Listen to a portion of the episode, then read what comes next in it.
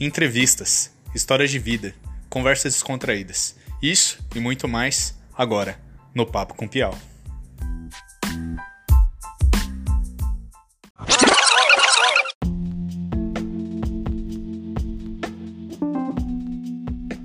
E aí galera, tudo bem? Aqui é o Pedro Piau e no Papo com Piau de hoje nós falaremos de diversos assuntos, começando por Big Brother Brasil, mercado de trabalho e passaremos por uma surpresa no final. Então, vem comigo nessa.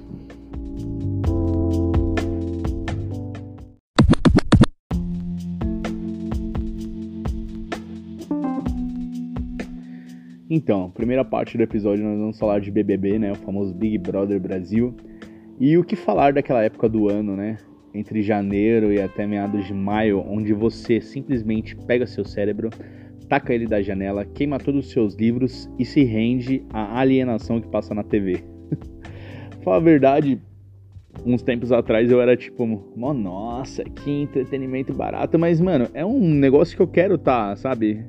sendo alienado por aquilo naquele momento. Eu sei que aquilo é um entretenimento puro e barato, mas isso não significa que eu não consiga ler, interpretar e apreciar outras obras que você requer mais atenção, demanda mais tempo e tal. Mas é uma coisa boa, eu gosto, sabe? Ficar discutindo por nada, sabe? Uma das coisas mais engraçadas que eu vejo nesse fenômeno de Big Brother é, começou a acontecer em 2020, né? Quando teve a inclusão dos famosos camarotes, né?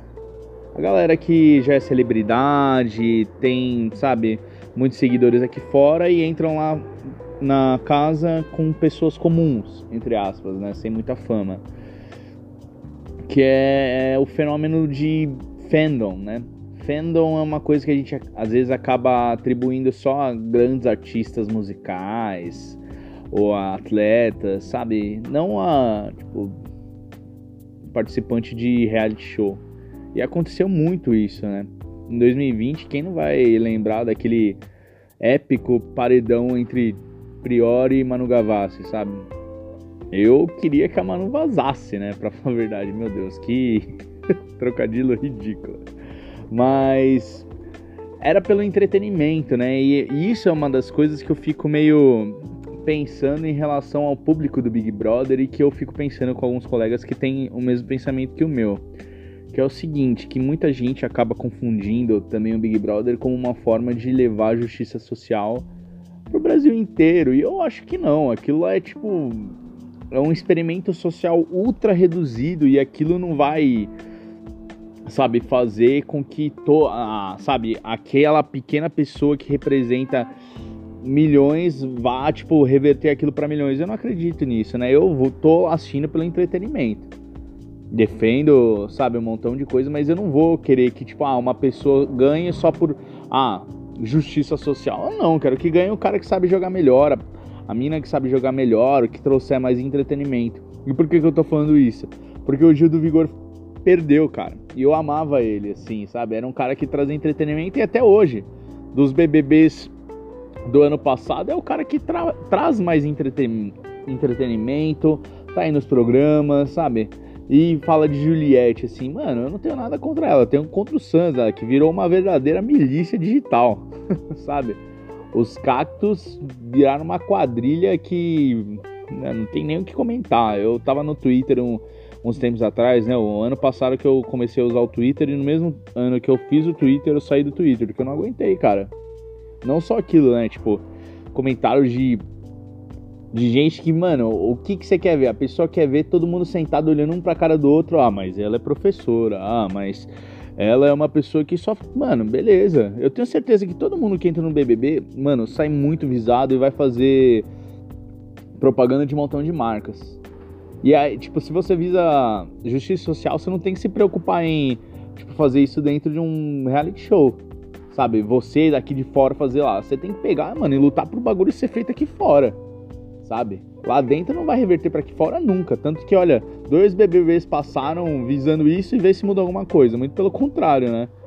Então acho que a gente tem que lutar por isso aqui fora e visar o entretenimento, sabe? Entender também que entretenimento é uma coisa, humilhação pública é outra, que é o que a Carol Conká fez. Eu imagino, a mamacita, né? Alguns momentos foi legal ver, mas outros você tipo, pegou bem pesado. Então você tem que ter esse certo discernimento, assim, mas é um entretenimento que pega aquele, sabe, primeiro trimestre, quadrimestre dos anos e você fica discutindo e no final do ano às vezes você nem lembra. Poucos nomes de ex-BBB você lembra no final do ano do, da própria edição que passou, né? E eu já tentei me inscrever, mas eu fico pensando, mano, como que seria a vida, a minha vida dentro de um reality show desse, sabe? Pô, você tem que ir lá, conviver. É como se você fosse numa viagem pra praia com seus amigos, mas só que a, o, tipo, a comida é totalmente limitada, não que na viagem com os amigos é, né? Mas você tem uma liberdade total, né? Não um bagulho que, ah, tipo, ó, daqui três dias a gente vai ter que eliminar um dos amigos. Se você tivesse colocado isso numa viagem de um amigo, com certeza o clima ia ficar bosta. E é o que a gente vê, assim, no, no BBB. Às vezes ah, as pessoas são super amiguinhas, do nada clima lixo, que não sei o que, diz que me diz, mas é um jogo também, né? Você tem que saber jogar, é um jogo, não é só pra você ficar cantando canções gospels quando alguém. Mano, às vezes você não gostou da pessoa, não gostou do jeito da pessoa e foda-se, é isso, mano, é um jogo. Tá, amiguinho, abracinho, mas, mano, só um de lá vai sair com a dinheirama, né? De um milhão e pouco, sei lá quanto que tá ganhando. Então é um negócio complicado, cara. Eu acho que você pode ter direito de ter a torcida que você tiver, só não pode torcer para babaca, entendeu? Porque uma das coisas legais que o Big Brother faz é tipo expor às vezes o racismo incipiente que a gente tem que a gente nem percebe, né? Que não é que a pessoa é racista, é que ela se beneficiou desse sistema racista que cocou hoje, né? Onde cada um tá hoje. E às vezes a gente nem percebe de isso, né? E é legal que o Big Brother ele expõe isso de diversas maneiras, com a fala de vários termos que as pessoas não, não imaginam que é errado e é extremamente errado. E isso eu acho legal, não em forma de cancelamento, mas como você expor a ignorância das pessoas no fato de não conhecer nesse sentido e você ensinar é errado por causa disso, disso, disso e tal, e ver que essas coisas estão enraizadas na gente e a gente tem que expurgar elas, sabe? Para daqui a uma, duas gerações isso começar a não existir de maneira nenhuma. Entende? O lance do, do machismo, eu acho isso eu acho isso legal no BBB. Não, é, não o lance da cancelação, mas o lance de expor para ensinar. E isso é muito legal, porque todo mundo acaba se beneficiando disso. Né? Não tô falando que é legal, a pessoa fala, não, o ideal seria ninguém falar nenhuma merda, sabe, que ofendesse alguém no sentido de racismo, machismo, transfobia, misoginia, isso seria o ideal. Mas já que tem, mano, expõe, fala é errado, sabe? Você cagou nessa porra que você falou e, mano, educa as pessoas. Acho que por essa forma o BBB ajuda pra, sabe, trazer essa transformação de pensamento que a nossa sociedade precisa né, que já passou do tempo, né? Tem muitas coisas que não é uma questão de anacronismo, mano. Você não tá vivendo mais no século XVIII, se liga. Mas enfim, BBB é um bagulho muito legal. Se você souber, né, apreciar, não é não é um negócio que você tem que, nossa, engolir, viver, pular de cabeça, não, mano. Saiba apreciar. Como um bom vinho. What the fuck, mano, tô falando. Mas vocês entenderam, né? Então, em relação ao BBB era isso. É, é um programa bem legal de se assistir. E brinca, mano. É um negócio para brincar. É que nem futebol, sabe? Não tem. O futebol, a única diferença é que não, não é cada ano que passa você ter um time novo, assim, para torcer. Não, você torce pro mesmo time, mas é isso. Às vezes você torce pro cara que é favorito, às vezes não, e a vida que segue.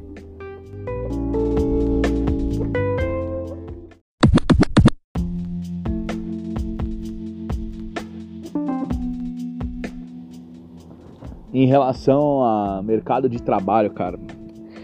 Pra quem não sabe, eu tô desempregado há mais ou menos um ano e sete ou oito meses, assim. É uma porcaria. Que eu fiquei desempregado na metade do ano de 2020, no meio da pandemia e tal. E é muito ruim. Eu tava me sentindo muito pressionado no meu trabalho, era muita coisa, juntando com todo o lance de, pô, não consegui ver meus amigos, não consegui respirar, o mesmo ambiente que eu trabalho, o mesmo ambiente que eu durmo, eu acordo, já tô fazendo isso, as coisas do trampo, eu durmo, já tô na frente da escrivaninha, sabe? Eram. Porque quando não tinha, eu saía, acordava, sabe? Tinha um ambiente da minha casa, tinha um ambiente da escola, tudo virou só um ambiente, entendeu? Então acho que a minha escolha de ter saído do emprego, que eu não estava aguentando mais, que eu não ia conseguir entregar, eu já não estava entregando aquilo que eu poderia ter em, entre, entregado em condições normais de temperatura e pressão, sabe? Então eu tô procurando emprego agora e tal, e é muito difícil quando você sai de um emprego por sair e não para ir para outro emprego com salário melhor, num cargo melhor, é muito difícil você se recolocar no mercado de trabalho, sabe? E é uma coisa que eu vejo não só acontecendo comigo, mas com outras pessoas também. E o lance de entrevista, às vezes, mano, uma coisa que eu passei muitas vezes nessa pandemia também eu faço a entrevista, pessoal, beleza, ó, a gente vai definir o cargo até, sei lá, terça. Você fez a entrevista sexta-feira. A pessoa não te liga, não dá um feedback, não faz nada, você, ah, eu vou presumir que eu não passei, né? Já que não teve nenhuma notícia, mas pô, as pessoas poderiam também se se elas pedem para uma pessoa ser no estilo delas para elas contratarem, acho que elas também deviam ter pelo menos o mínimo de cuidado de dar um pequeno feedback e falar, oh, você não passou, sabe? Isso também seria uma coisa legal que todos os RHs das empresas, essa parte de recrutamento e seleção, aplicasse. Eu acho que seria uma forma muito mais humana, né? E, e maquiar um pouco, né? Esse sistema de trabalho que é uma máquina de moer carne humana e, mano, você não serve, amanhã eu posso contratar um que é igual ou melhor que você por menos dinheiro, entende? É, o lance, mano. A gente precisa de dinheiro pra gente ter a nossa independência, pra gente fazer aquilo que a gente gosta. Mas também é uma pressão do caralho, porque quando você para de ser criança e começa a trabalhar pela primeira vez, você vê o quão importante é dinheiro e necessário, indispensável na hora de pagar conta, água, comida, luz. São coisas que às vezes você tem que ter na ponta do lápis, né? E eu sou extremamente grato pelo meu primeiro emprego, aprendi muitas coisas lá. Sabe, Uh, às vezes você se chateia, mas você se chateia em vários lugares e é normal, né? Nós somos seres humanos e tal.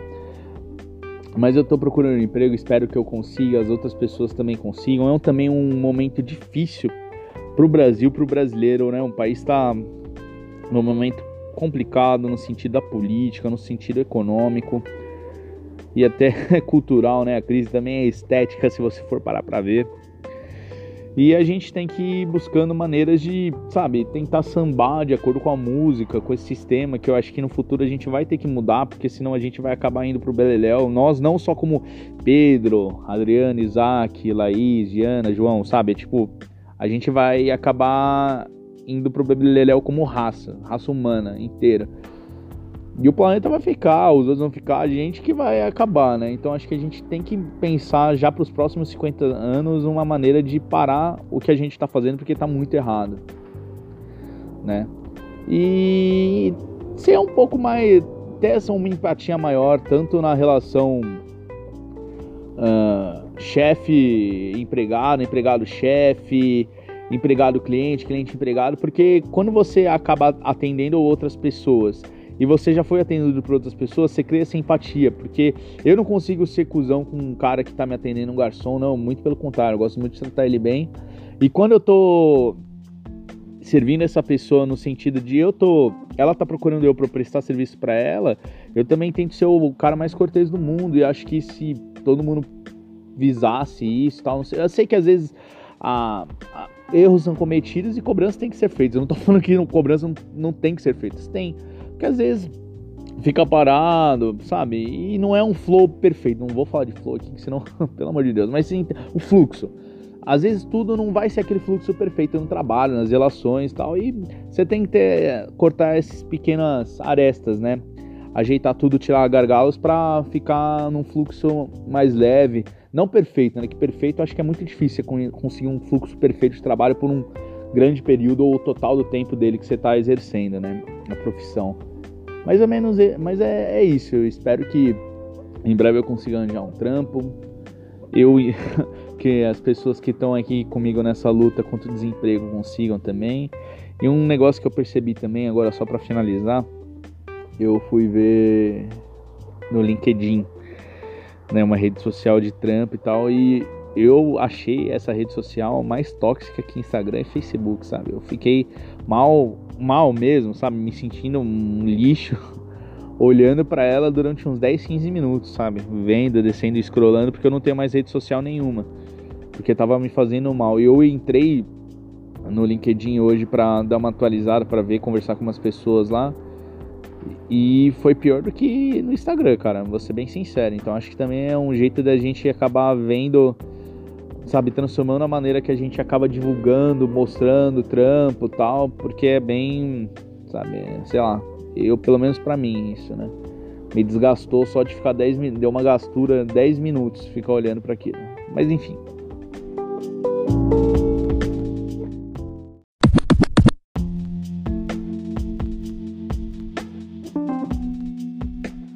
Bom, e para finalizar, como eu havia prometido no começo desse programa de podcast, tem uma surpresa, né, uma novidade.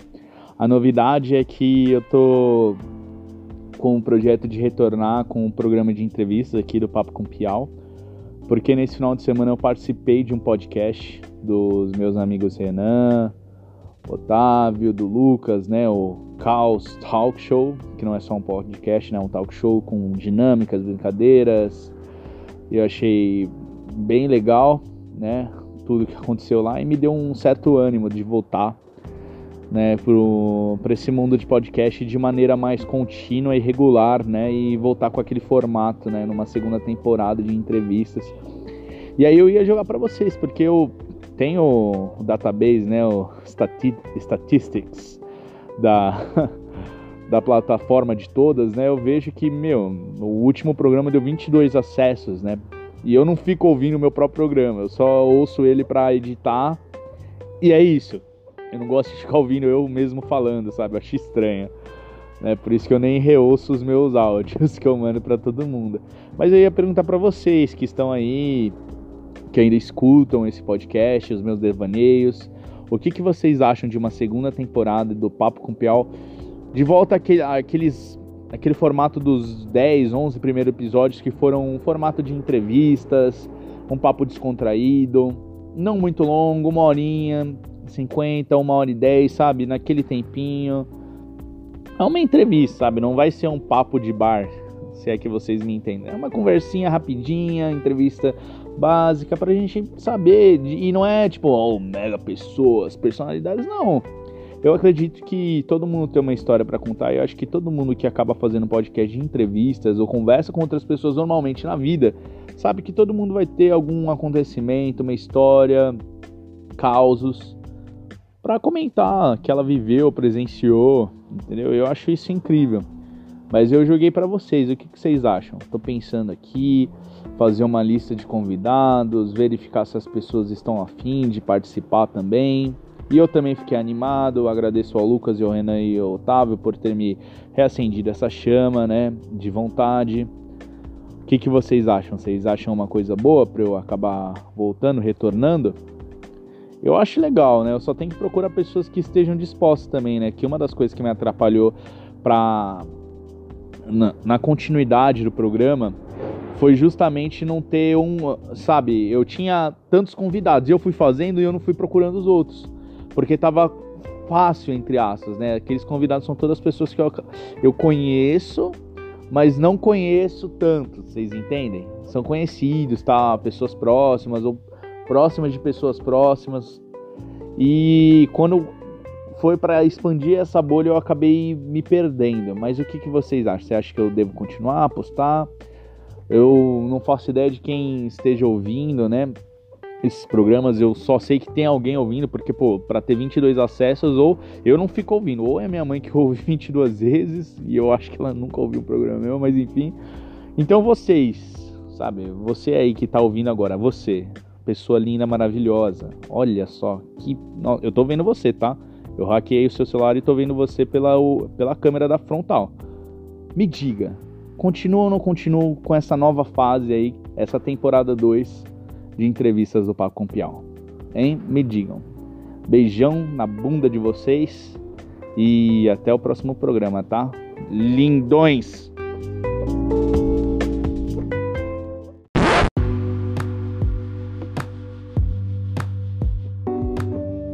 Bom, é isso aí, galera.